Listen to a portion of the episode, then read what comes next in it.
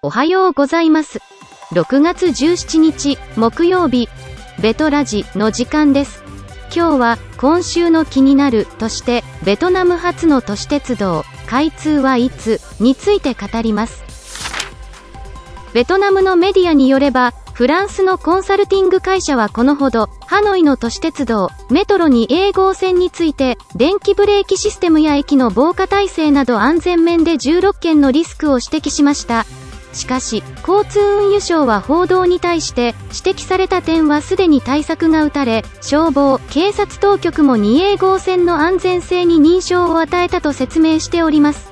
この報道が正しければ、当初は2013年に完成を目指していたベトナム初のメトロが、8年遅れで近く開業することになります。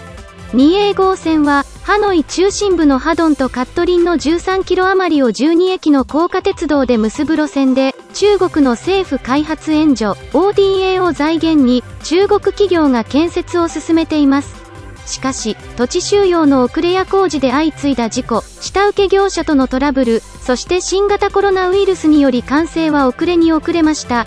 最近では今年4月末にも開業、との情報もありましたが、商業運転には未だ至っていません。また、事業費も当初予算の2倍以上の18兆ドン、日本円で850億円に膨れ上がっています。反中間情が強いベトナムでは、中国の ODA で建設される 2A 号線には冷ややかな視線が向けられています。なお、ホーチミン市では、地下区間を含むメトロ1号線が、日本の ODA で進められており、2021年9月までに市運転が開始される予定です。本日のベトラジウィークリーは以上になります。最後まで聞いていただき、ありがとうございました。